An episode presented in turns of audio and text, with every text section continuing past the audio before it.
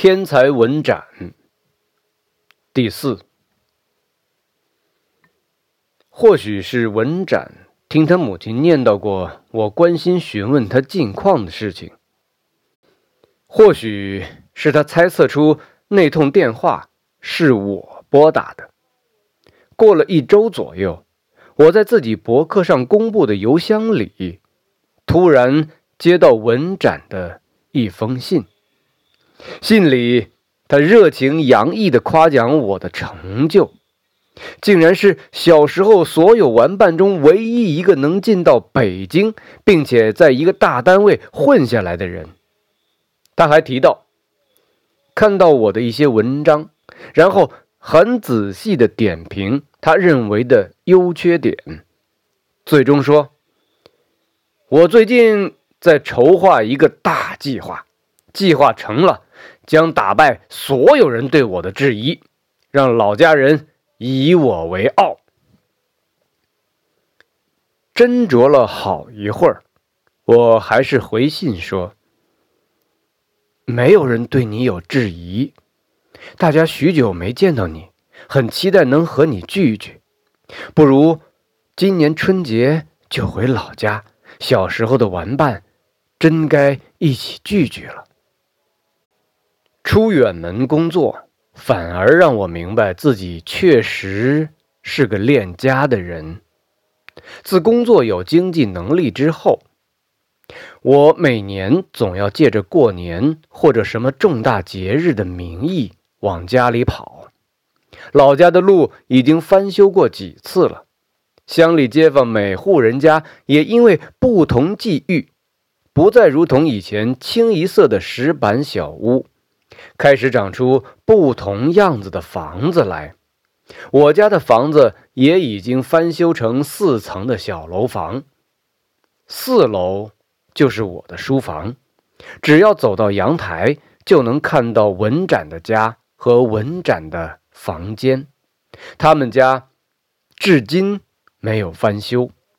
每年春节回家，我坐在书桌前，总要抬眼看看文展的房间。每次都是窗户紧闭，文展没有回信，春节也没有回来，而且我知道，短时间内他不会再让自己被我联系上了。那年春节，我到心血来潮，提起了勇气，开始走访一个个小时候玩伴的家。有的人已经结婚了。抱着孩子，和我讲述他在夜市上摆着的那摊牛肉店的营收。有的当上了渔夫，和我讲话的时候会不自觉地把自己的身子一直往后退，然后问：“呃，会不会熏到你啊？”有的开起服装厂，当上了老板，吃饭的时候一直逼我喝陈酿多少多少年的茅台。然后醉气熏熏的拉着我，中气十足的说：“咱们是兄弟，对不对？是兄弟，你就别嫌我土，我也不嫌你穷。来来来，我们喝酒。”我才明白，那封信里，我向文展说的小时候的玩伴，真该一起聚聚了，真是个天真的。提议，每个人都已经过上不同的生活，不同的生活让许多人在这个时空里没法相处在共同的状态中。除非等彼此都老了，年迈再次抹去其他，构成我们每个人最重要的标志，或许。那时候的聚会才能成真。从老家回到北京没多久，母亲打来电话，告诉我，文展的父亲突然中风病逝。文展回来送葬，你都不能想象他变成什么样了，很瘦。很黑，头发枯枯的，不太愿意和人说话。又过了一个月，母亲和我闲聊，说起文展回小镇工作了，是他母亲劝他留下的。据说找了关系的，在镇里的广播站当电工，也帮忙编辑些文字。听说这个消息。我几次想找个事由回老家一趟。我知道，如果只是因为想见见一个儿时玩伴，就突然休假回家，对母亲、对公司的领导，都是个让他们错愕的理由。越想寻到理由，越不能如愿，耽误着，耽误着，又一年了，终于要过年了。在启程回老家的前一个月，我竟然不断想象和文展相见会是如何的场景。我不断在思考，自己是该客气的和他握手，还是如同以往像个哥们儿拉住他拥抱一下。但我们已经十几年没见了，十几年。一个人身上的全部细胞都代谢完多少轮？我因而又惴惴不安起来。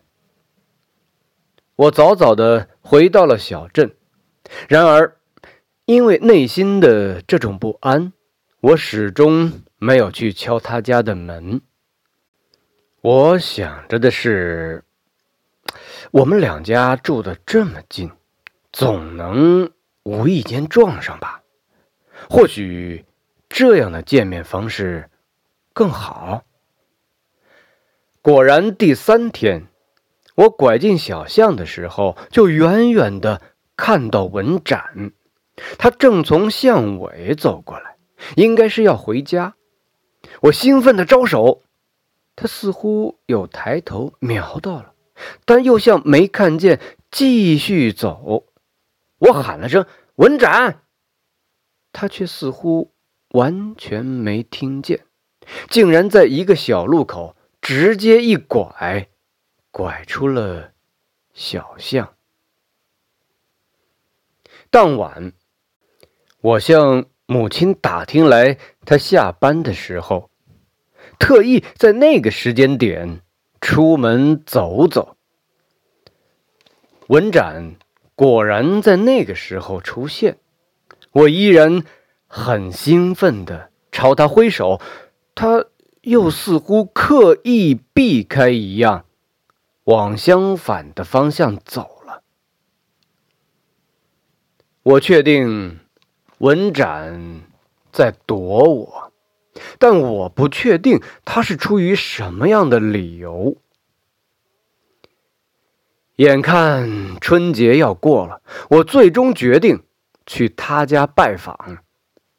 其实我家出门右拐，再走一二十米就到他家了。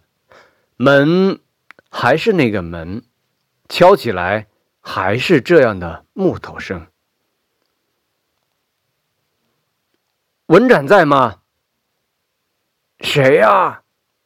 依然是他母亲这样询问的口气。是我，我来找文展。门打开了，文展的母亲笑容满面的迎我进去。他在自己的房间，你还记得吧？我当然记得，这房子我也十几年没进来了。他果然是记忆中的那个样子，但又不仅仅是那个样子，就如同一张没对焦好的照片，一旦清晰起来，大概的模样还是如此，只是每部分的景致完全颠覆了此前的感觉。它比我记忆中小，土墙斑斑驳驳。老气沉沉，还飘散着一股发霉的味道。到了文展的门口，他果然还是如同以前，把房门关上了。我敲了敲房门，门开了，是文展。他是如同母亲说的，瘦了，黑了，头发枯枯的。但他最重要的改变，不是这些，而是他给人的感觉。他背微驼，眼睛半眯着，疲惫但警，眼神的冷漠不是有攻击性的那种，而仿佛是对他自己的冷漠。好久不见了，文展。我试图用小时候一周不见那种打招呼的口吻。他显然没有预料到我会来，也愣了一下。我在那一刻也愣住了，不知道是不是应该和他拥抱。他的外表，他的眼神，他的气质，似乎……都不是十几年前我熟悉的那个文展。生活已经把他雕刻出另外的模样，但即使这样的面目全非，还是可以从他的眉角、他脸上细微的一个表情找寻到那个文展。那个文展或许破碎了。但他是在那身体里的。文展最终帮我做了决定，不握手，也不像老朋友那般拥抱，而是平淡的指了指椅子，坐吧。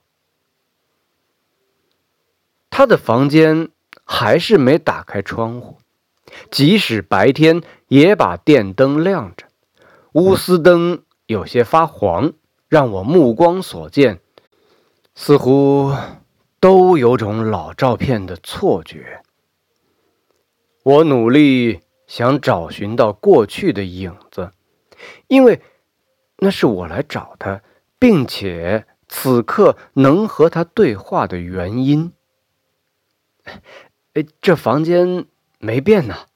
哎，那个皮箱还在吗？我还记得呢。里面放着你整理的历史大纲，皮箱装上一些父亲的衣服，和他的尸体一起烧了。呃，哎，不好意思啊，我沉默了一会儿。呃，那些历史大纲呢？当时你做的这个事情，我让我呃非常崇拜呢。哈，那些。那些无聊的东西，我带去福州不多久，就扔了。啊，真可惜呀！我不知道自己还能说什么。我们又沉默了许久，他似乎意识到我努力背后的善意，试图挑起话题。我在广播站还播过你的文章，呃，是你特意关注的吗？哈，我又不是什么大作者。我马上抓住机会，试图通过自嘲让这个对话进入放松的阶段，然后我开始讲述自己在外地生活的种种。我没有预料到，他竟然沉默了，而且。这一沉默，不像我想象的，只是一个小小的、可以逾越、可以熬过的间歇。他冷漠的坐在那儿，任由沉默如同洪水汩汩淌来，一层层扑来，慢慢要把人给吞没了。我终于忍不住站起身说。那打扰了，我先回家了。此刻，他却突然说话了：“对不起，其实我也说不清楚自己为什么厌恶你。”我愣住了。你说，凭什么是你？为什么？为什么不是我？我知道他在说的是什么，我知道他提问的是我们都没办法回答的问题。第二天，我改了机票，提前回北京。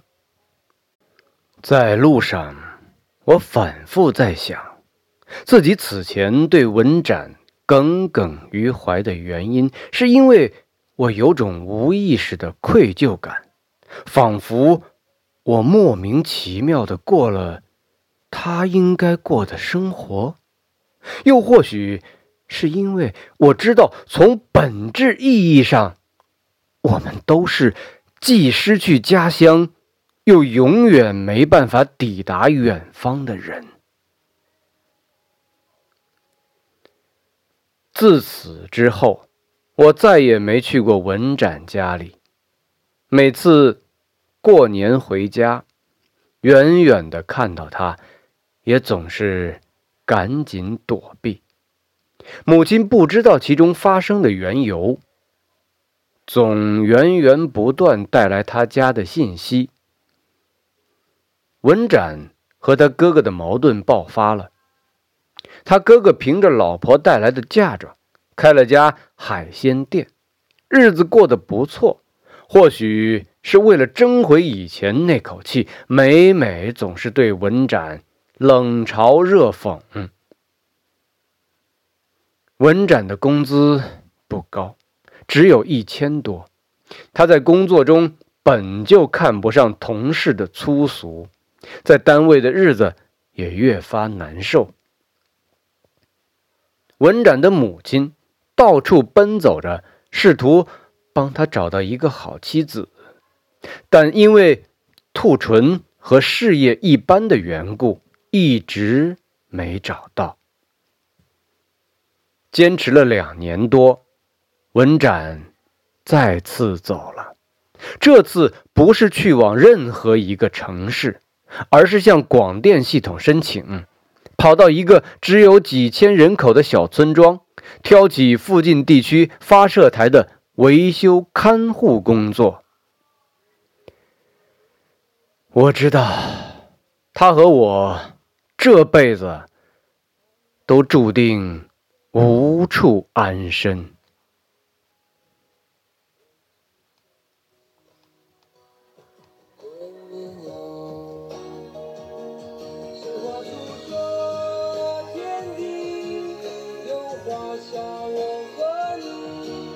让我们。